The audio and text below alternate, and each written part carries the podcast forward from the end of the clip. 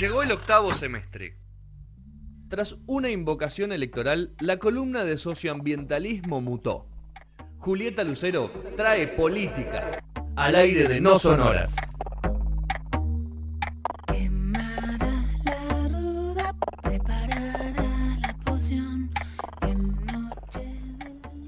Nos enteramos cosas nuevas todo el tiempo, Rodrigo. Vos sabés, viste que esto es así. Eh, parece que crees que la persona la conoces hace mucho tiempo, pero en realidad no la Pero no.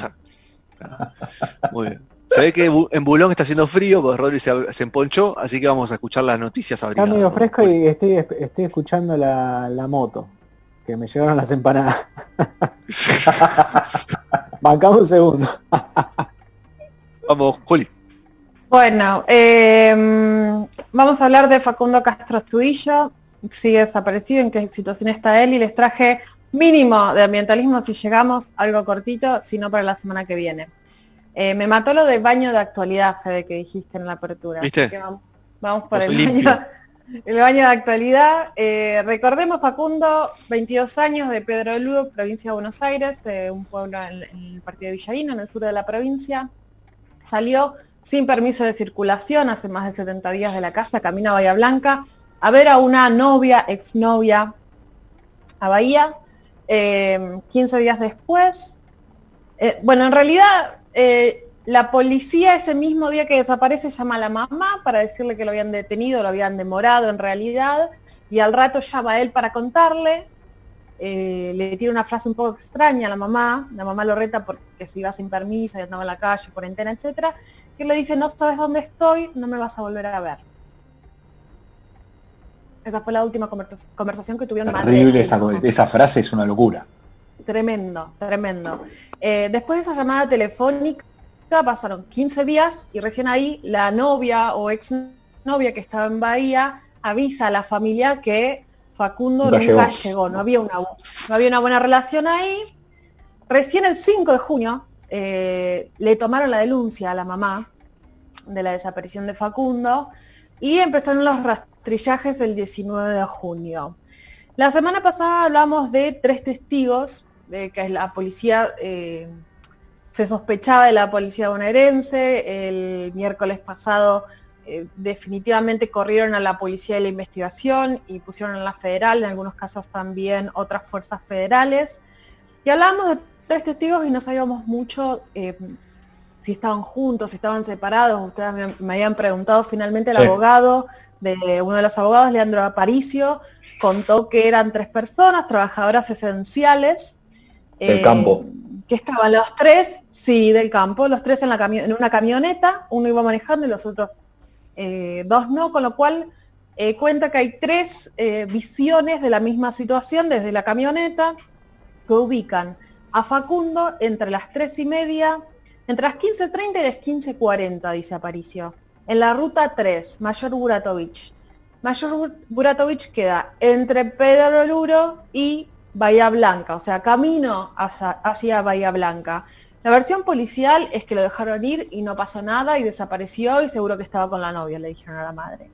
Eh, pero la versión de los tres testigos es que Facundo finalmente lo subieron a una Toyota Hilux blanca y negra de la policía bonaerense y esa es la última vez que se lo vio. Em, ¿Qué tiene la familia? ¿Qué información tiene o qué cosa fehaciente tiene? Por un lado los testigos, por otro lado la geolocalización de la camioneta Hilux, dónde está, blanca y negra, en qué momento la vieron, en el momento de la cuándo fue la desaparición de Facundo, la última vez que se lo vio. Eh, y una de las cosas que piden, que todavía no se abrió, o por lo menos para cuando habló hoy más temprano el abogado, no se había abierto, era el libro de guardia. La semana pasada también comentamos algo sobre esto. Cada comisaría tiene su libro de guardia donde registra qué sucede en la comisaría ese día. Eh, entre otras cosas, quiénes son los oficiales que están de guardia están trabajando ese día. Entonces, eh, lo que quieren saber es efectivamente quiénes estuvieron en la comisaría el día que se llevaron a Facundo, eh, para poder ser además reconocidos por los testigos, porque si pudieron identificar a Facundo, si pudieron identificar que la mochila que llevaba era una mochila marca Wilson, es probable que también puedan reconocer quiénes fueron los policías que estuvieron O sea, que hasta ahora no se sabe, digamos, quiénes eran los policías que estaban, que está, o sea, en, ponele, en, eh, en la camioneta. sea, ningún policía dijo, che, yo estaba en la camioneta. Sí.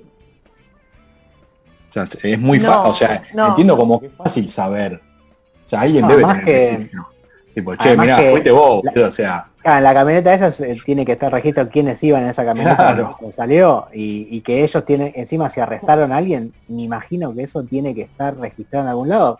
Una, de- un demorado en cuarentena, porque ponele que lo demoraron, lo dejaron ir, sí, a tal persona, por lo menos le tomaron los datos. O sea, como claro, mínimo. a eso, No. como mínimo. De hecho, eh, a él la la- cuando lo demora originalmente, que le avisan a la madre por teléfono, es la misma policía la que la llama por teléfono y le dice, Claro. demoramos a su hijo por andar en cuarentena, con lo cual ahí empezó eh, la cuestión. Pero bueno, después, eh, Juli, el- disculpa que te esto, interrumpa. el libro de guardia, que, que lo tiene la fiscalía y todavía no lo abrió. En el momento que se abra, ¿Pero qué, efectivamente... qué a significa todavía no lo abrió? O sea, ¿qué está esperando? Tipo, tenés que, alguien se tiene que sentar a leerlo. O es secreto Todo de lo que tiene que sumario. pasar. Claro. Lo tiene que abrir eh, y peritar fiscalía. Eh, Ah, o sea, y según no el pide, abogado, al, al día de hoy, no, lo tiene, lo tiene, lo secuestraron, sí lo tienen, pero todavía no se trabajó sobre este material. Eh, sea, la- la el abogado Juli, estaba muy enojado porque Juli, ¿es verdad lo que dicen? eh, que, que había hay un audio o un mensaje de WhatsApp, algo así, que le dice, mamá, vos no, no sabés dónde estoy, no me vas a ver más. ¿Es, es, ¿es real eso? es- esa es la última, sí, la última comunicación que tuvo Cintia, su mamá, con él. Eh, un poquito después de que lo llamara la policía cuando le dijeron que lo habían demorado. Esa es la última comunicación que tiene la familia y 15 días después se enteran que está eh, desaparecido. Los testigos, como les contaba la semana, aparecieron porque la familia y los amigos empezaron a buscar por redes sociales a ver si alguien lo había visto, si estaba en algún lado. Ahí es donde saltaron estos eh, tres testigos que estaban en el pueblo de al lado. Claro. Dos cosas para, para señalar. Eh, falta esto, que se abra el libro de guardia y eh, para saber bien quién estaba trabajando en ese momento y si se puede reconocer o no a esos policías. La mamá está pidiendo la ayuda de Marcos Herrero, un adiestrador de perros. En algún momento hablamos de Marcos Herrero porque él estuvo involucrado en la búsqueda, por ejemplo, de Santiago Maldonado y también del policía Lucas Muñoz. Es este señor que va con, con sus perros buscando rastros. Él aportó para estas dos causas eh, y también ayudó a resolver varios femicidios en la zona. Eh, y otra persona importante, bueno, la mamá está pidiendo en realidad, a colación viene el nombre de Marcos Herrero porque la mamá lo está pidiendo. El abogado dice que quizás no sea necesario que venga esta persona porque el rastro del perro puede llegar hasta donde estuvo la camioneta. Después, si lo subieron en la camioneta y se lo llevaron a no sé cuántos kilómetros, ya eh, la búsqueda, la utilización del perro no tendría mucho sentido, pero bueno, es algo que está pidiendo. Y por el otro lado, me parece que es interesante mencionar que este abogado, que es el que más está hablando, hay, otra persona también en la causa, eh, Leandro Aparicio, nos resulta conocidos, eh, nos resulta una persona conocida porque trabajó en el caso de Daniel Solano. Daniel Solano era un eh, trabajador golondrina de Salta que desapareció en el Valle del Río Negro. De él también estuvimos hablando. En los últimos años eh, se habló bastante porque lo desapareció la policía, eh, la policía de Río Negro, una situación en algunos aspectos similar a lo que está pasando ahora con Facundo. Eh, esto de que la policía toque pruebas o que no esté clara su función dentro de toda esta situación, eh, con lo cual la persona que está trabajando el caso, que es Leandro Aparicio, no es un desconocido para este tipo de causas. Eh, y estaba muy enojado, se lo escuchó muy enojado con distintos medios de la región de Bahía, sobre todo Bahía Blanca, eh, que estaban saliendo a contar sobre rastrillajes o pericias antes de que sucedan. Eh, bueno, eso en Lo- lo que es interesantísimo.